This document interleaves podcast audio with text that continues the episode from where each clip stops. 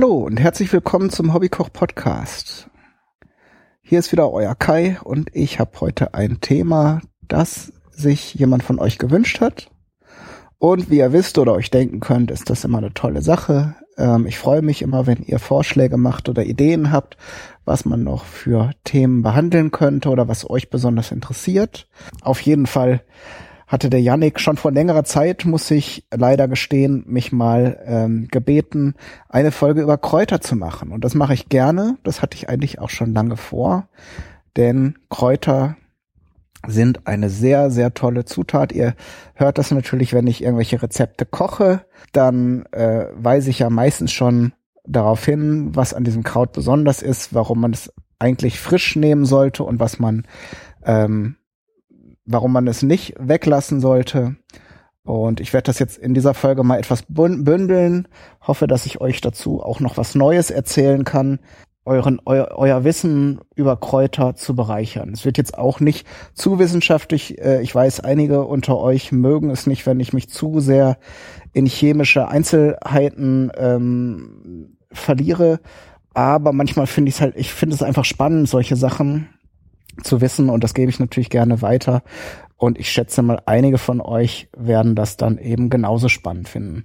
Aber wie gesagt, ich werde, will das nicht unbedingt überhand nehmen lassen, damit das hier nicht so ein Wissenschaftsding wird. An der einen oder anderen Stelle vielleicht. Gut, fangen wir mal an mit so einem Klassiker unter den Kräutern äh, Petersilie.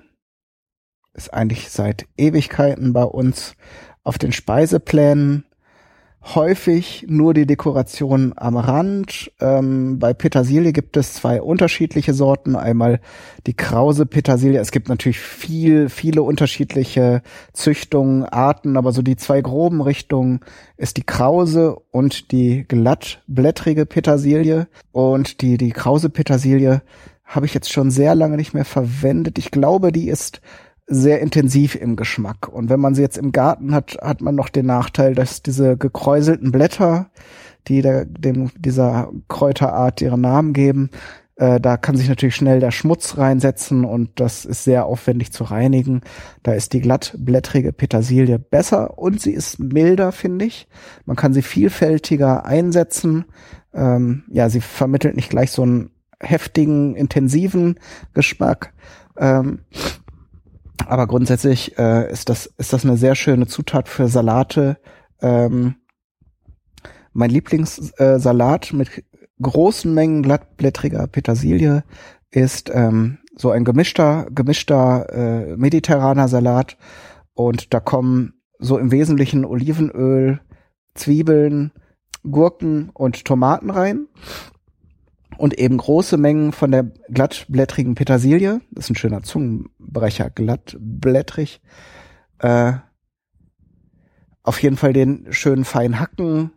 Man könnte so einen halben, also je nachdem, manchmal kriegt man ja, wenn man einen Bund Petersilie sagt, manchmal kriegt man da nur drei, vier Stiele, die kann man dann auch, äh, auch komplett nehmen. Und wenn ihr jetzt einen schönen türkischen Gemüsehändler habt, der äh, da kriegt er meistens sowieso das beste Gemüse, äh, der verkauft euch für, äh, für das gleiche Geld einen Bund, da könnt ihr dreimal, äh, den könnt ihr dreimal verwenden äh, für Salate und Speisen. Also von daher ist die Angabe schwierig. Also fünf, sechs, sieben von diesen großen Stielen äh, äh, reicht dann für so einen Salat. Wenn ihr so, so, so ein paar Tomaten und eine halbe Gurke nehmt. Und dann könnt ihr natürlich in alle Ecken so einen Salat erweitern, nur um das Rezept mal äh, für euch zu, zu so, so zu eröffnen. Da können Oliven noch rein, da kann noch ähm, Schafskäse rein, da können noch ähm, Chilischoten mit rein, wenn ihr es pikanter mögt. Ihr könnt natürlich das Ganze in, in alle möglichen Richtungen und wie ihr es dann mögt noch ausbauen, das Rezept. Sonst ist Petersilie eine schöne Zutat äh, zum Beispiel für Pilzgerichte. Wenn ihr gebratene Pilze macht oder äh, eine Pilzsoße oder eine Pilzsuppe, äh, ist Petersilie immer ein guter äh, ähm, Punkt, der nochmal so ein bisschen Frische gibt, weil Pilze ja doch ein sehr erdiges, schweres äh, Aroma haben und, und auch sehr, ja, meistens, ja, oder ich nehme halt gern noch so, so ein bisschen Sahne dazu, dann ist das Ganze sehr schwer. Und um das Ganze dann ein bisschen, dem Ganzen noch so ein bisschen grüne Frische entgegenzusetzen, tut man dann eben frische Petersilie darauf. Suppen ist sowieso das Stichwort. Da kann man natürlich äh, ja viel viel, ähm, da ist, ist das ja auch eine typische Zutat in so einer klassischen Hühnersuppe. Ähm, da kann man es zum einen äh, vor dem Servieren drüber streuen. Äh, schön ist aber auch, das fein gehackt zum Beispiel in Ei reinzurühren und dann äh, entweder Eierstich zu machen, also am Stück das Ganze ähm, über Dampf garen oder einfach so in Wölkchen in die Suppe reingießen. Das ist auch ganz schön. Das klärt die Suppe dann gleichzeitig und ist dann äh, kurz darauf auch schon eine fantastische Einlage. Hat also einen doppelten Nutzen. Von daher ist ja Petersilie ein universell einsetzbares äh, Kraut, das man sich ja entweder selbst im Garten säen kann oder auch natürlich an mittlerweile an jeder Ecke in Töpfen oder eben äh, als als geerntete Stiele äh, kaufen kann. Vielleicht so viel zur Petersilie. Dann haben wir noch so einen Klassiker unter den äh, grünen Kräutern die, die, den Schnittlauch. Wie der zweite Teil des Namens schon sagt, ist das Ganze, ja, hat das Ganze viel mit, mit lauchartigen äh, Gemüsen zu tun äh, und lässt sich überall da einsetzen, wo Knoblauch, Zwiebeln zu scharf sind. Aber sagen wir mal so, wenn wir was Grünes haben wollen und vielleicht eine kalte Speise, da wird Schnittlauch eigentlich am häufigsten verwendet, dann äh, bietet sich das an. Also wer zum Beispiel auch sehr empfindlich ähm, auf rohe Zwiebeln äh, reagiert, der möchte vielleicht dann lieber Schnittlauch nehmen. Der gibt dem Ganzen so eine leichte, pikante, zwiebelartige Note. Ähm, aber man, erstens riecht man nachher nicht so extrem aus dem Hals und das Ganze ist auch wesentlich besser bekömmlich. Also klassische Anwendung wäre ein Kräuterquark. Da kommt natürlich äh, Schnittlauch mit rein. Bei warmen Gerichten ist Rührei mit Schnittlauch auch gern genommen. Und natürlich sehr häufiger Nutzen auch bei diesem Kraut ist so Deko, auch wenn es so ein bisschen, bisschen altmodisch ist, äh, halt so, so, so kleine ähm, Schnittlauchröllchen irg irgendwo drüber zu streuen. Es ist auf jeden Fall ja eine leckere Zugabe und, und bereichert das ganze Essen vielleicht nochmal optisch um so einen kleinen Effekt. Äh, man kann natürlich auch, das sieht man häufig dann bei diesen schicken Gerichten, ähm, wenn man so ein Türmchen dann aus irgendetwas, aus verschiedenen Zutaten aufgeschichtet hat auf dem Teller, oben dann noch mal so ein oder zwei Halme äh, Schnittlauch draufzulegen, das ist natürlich dann sehr schick. Und dann gibt dem Ganzen gleich so eine architektonische und sehr schwungvolle äh, äh, Note. Man kann natürlich auch den Schnittlauch oder Schnittlauchröllchen sich einfach aufs Butterbrot streuen. Das machen vielleicht auch schon äh, sehr viele. Von daher ist das ein sehr vielseitiges äh, Kraut. Auch das lässt sich sehr einfach im Garten oder im Blumentopf aussehen.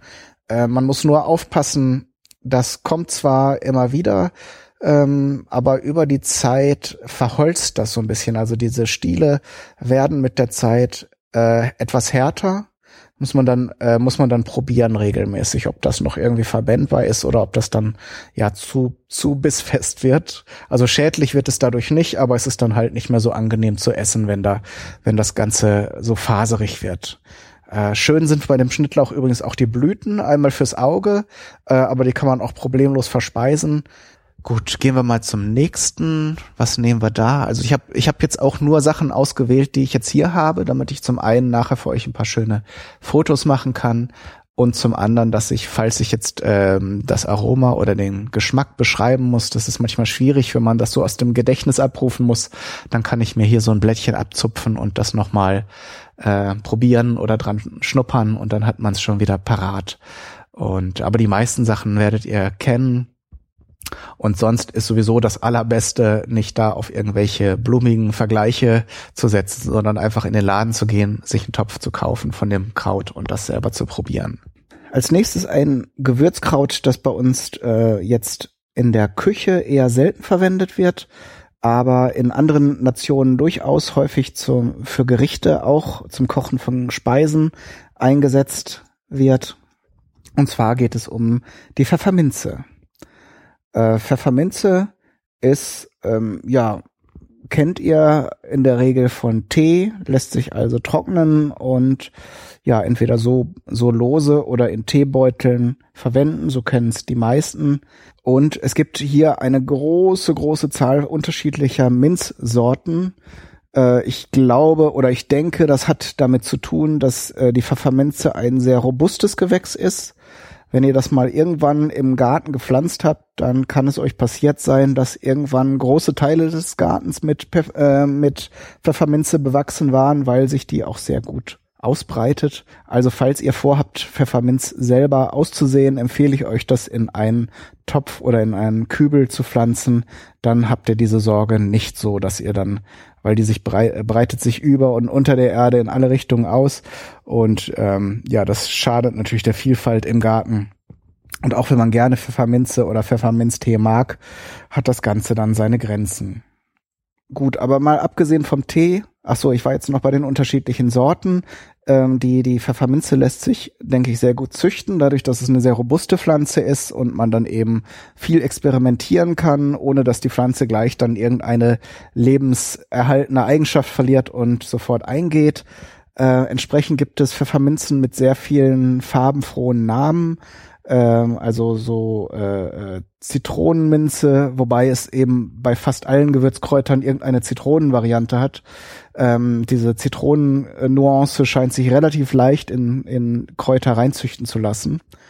Ähm, aber auch Apfelminze habe ich schon mal gehört oder ja, allein bei den Minzen, die jetzt nicht noch nach irgendwas anderem zusätzlich schmecken, ähm, gibt es unterschiedliche Varianten, die dann auch unterschiedlich intensiv sind, verschiedene Aromen noch mitbringen. Von daher müsst ihr mal schauen, was ihr mögt und was ihr dann vielleicht für euch ausprobiert. Was ich jetzt im Moment hier habe, hat meine Mutter mir geschenkt, die eine sehr passionierte Gärtnerin ist und die hat ähm, ja eigentlich meiner Tochter ein äh, eine ein Töpfchen mit ähm, Schokominze geschenkt.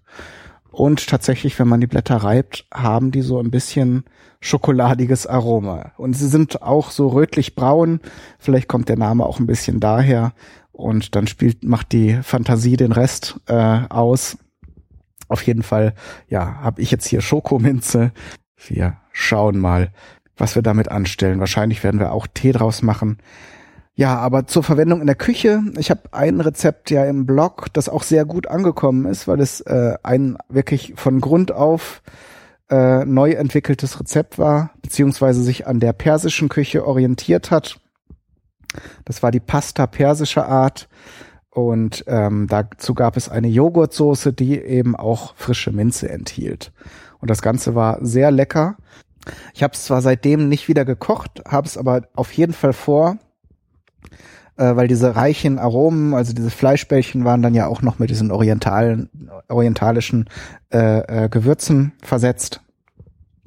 Und äh, ja, wie gesagt, die Joghurtsoße mit Minze ist eigentlich so ein typisch orientalisches Ding, das sehr, sehr erfrischend ist. Also für Sommergerichte gerade, auch wenn ihr da jetzt keine Fleischbälle oder Nudeln dazu serviert, auch als Joghurtdressing oder so.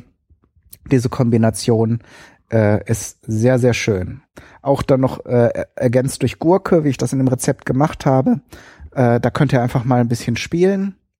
Sonst kennt man es eigentlich noch, aber ein bisschen negativ belegt aus der äh, aus der britischen Küche. Da gibt es ein Lammgericht ist es, glaube ich, zu dem dann eine Minzsoße serviert wird. Habe ich jetzt persönlich noch nicht ausprobiert, kann von daher auch nicht bewerten, ob es jetzt wirklich schlimm ist, weil ich denke, es, es gibt ja auch viele Menschen, die einfach nur das essen, was sie kennen. Und ich kann mir schon vorstellen, dass die Kombination Fleisch und Minze jetzt nicht in jedem sofort äh, so, so, so zugänglich ist. Und selbst wenn man es probiert, dann sagt, ah, nee, das ist nicht so mein Ding. Trotzdem kann das eine schöne Sache sein. Und ich glaube, in den letzten Jahren Jahren sind viele, viele Menschen wesentlich aufgeschlossener geworden, was internationale Küche angeht und auch mal äh, buchstäblich über den eigenen Tellerrand hinauszusehen. Von daher wäre das eine Sache, die man durchaus auch mal äh, probieren kann. Zumal Lammfleisch ja auch sehr beliebt ist bei uns. Ähm, denke, da haben unsere äh, ähm, zu, zu gereisten äh, Mitmenschen hier viel dazu beigetragen, weil das eben auch aus in den südlichen äh, und südöstlichen Ländern wesentlich weiter verbreitet ist, als, als es bei uns äh, ja bis vor, vor wenigen Jahrzehnten war. Ähm, aber Lammfleisch ist halt ja eine sehr, sehr schöne äh, und leckere Sache. Ich mag es persönlich auch gern. Also von daher Minze äh, unterschätzt oder eben hier oft nur für, für heißes Wasser äh, äh, mit, mit Minzgeschmack eingesetzt, was überhaupt kein Problem ist. Gerade auch so als Eistee im Sommer ist das mit der Minze eine ganz feine Sache. Will das jetzt auch nicht runterziehen, aber äh, ich denke, man kann da wesentlich mehr noch mit anstellen. Gut. Nächstes. Was habe ich noch? Ich muss jetzt mal nachdenken. Ich habe die Sachen nicht vor mir stehen. Ich muss nachher noch die ganzen Fotos machen. Basilikum. Auch ein omnipräsentes, also überall verfügbares Kraut kriegt man auch in Töpfen, also meistens in Töpfen, weil es eben ein sehr, äh, sagen wir mal, sehr, sehr äh, verletzliches Kraut ist. Also man kann es nicht irgendwie abschneiden und irgendwo ins Regal legen, dann ist es innerhalb kürzester Zeit äh, praktisch nicht mehr da. Also es enthält sehr viel Wasser äh, und hat ein sehr, sehr feines Aroma wie soll man sagen, ich würde sagen, so ein ganz leicht pfeffriges. Mich erinnert das, ähm, das pure Basilikum immer ganz leicht an Pfeffer, aber ohne die Schärfe, sondern im Prinzip ist das das Aroma von Pfeffer ohne Schärfe. Sehr, sehr wichtig beim Basilikum ist eben, dass es ein Kraut ist, das man eigentlich nur frisch verwenden sollte. Es gibt zwar Soßen, wo, äh, wo, ja, man kann Basilikum irgendwo dran tun. Man kann es jetzt zum Beispiel bei einer Tomatensoße äh, zum Schluss rein tun. Man kann es auch, wenn man eine Pizza aus dem Ofen holt, äh, die frischen Blätter drüberlegen.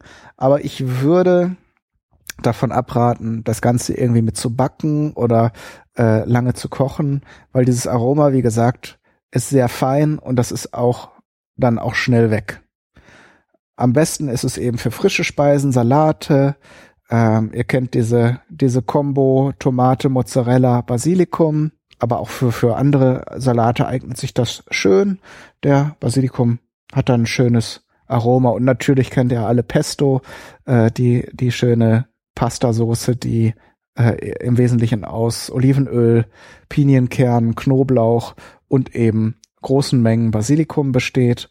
Immer wieder gern genommen häufig mit einem Küchenmixer hergestellt, äh, wo die Hardcore Leute sagen, man muss das mit einem Mörser ganz behutsam zerstampfen, damit es eben, also durch diese Mixer, die, die entwickeln ja auch eine Menge Wärme und auch da geht, gehen die feinen Aromen vom Basilikum eigentlich auch schon raus. Ähm, ich glaube, so für Otto Normalverbraucher, ich mache das auch meistens mit einem Mixer, äh, weil ja, mit so einem, mit so einem Mörser, den ich zwar auch habe, äh, ist das eine sehr langwierige Sache. Aber wer jetzt sehr, sehr feine Küche ähm, ähm, betreiben möchte, der kann das natürlich dann auch so zerstößeln. Und ich kann mir durchaus vorstellen, dass das dann auch nochmal äh, ein Tick schöner und besser wird. Ja, was gibt's noch zu Basilikum? Äh, schön, was ich mal probiert habe, und zwar waren wir da in Kiel in einem Restaurant. Da war gerade ein Special wo man ein komplettes Menü ähm, ordern konnte für auch relativ vertretbares Geld. Und da war das Dessert mit Basilikum. Jetzt überlege ich gerade, was da noch drin war. Das war also eine Creme und da war Basilikum drin. Und was noch jetzt? Ich komme nicht mehr drauf. Schade. Ich glaube Limette. Auf jeden Fall, also es gibt da, es gibt da auch Rezepte, muss ich nochmal schauen. Süßspeisen mit Basilikum, gerade weil es so ein feines, dezentes Aroma hat, sind auch denkbar. Das, äh, man, man muss ja manchmal, gut, äh, das zum Beispiel Erdbeeren mit Pfeffer und so, das ist ja fast schon wieder alt und äh, ähm, aber solche, solche Kräuter und Gewürze, die man jetzt im Kopf immer sofort mit herzhaften Speisen verbindet, da kann man durchaus mal um die Ecke denken und gucken, äh, wie kann man das für Süßspeisen verwenden und umgekehrt genauso. Also bei der Minze ist es ja auch so, dass wir die eher mit Desserts oder süßen Sachen verbinden, wie ja so Kaugummi und solchen Sachen. Ähm, und da muss man halt mal gucken, wie man das, wie man das in die herzhafte Richtung denken kann.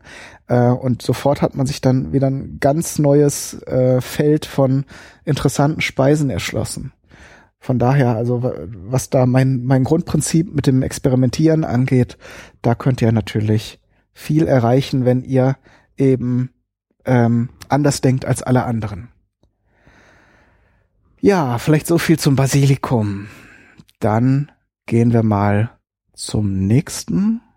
Ich habe jetzt, glaube ich, schon fast alles durch. Ich muss mal gerade im Kopf durchgehen. Ja, dann haben wir noch eine Sache, und zwar ist das der Dill. Auch ein sehr, sehr schönes Kraut. Ähm, ich werde euch nachher ein Foto zeigen, da wundert euch nicht. Der ist jetzt noch sehr, sehr jung. Da sehen die Blätter anders aus, als äh, wenn ihr jetzt Dill so im Laden kauft. Ähm, der hat ja sonst so sehr fein gefächerte, sehr, ja, fast haardünne Blätter.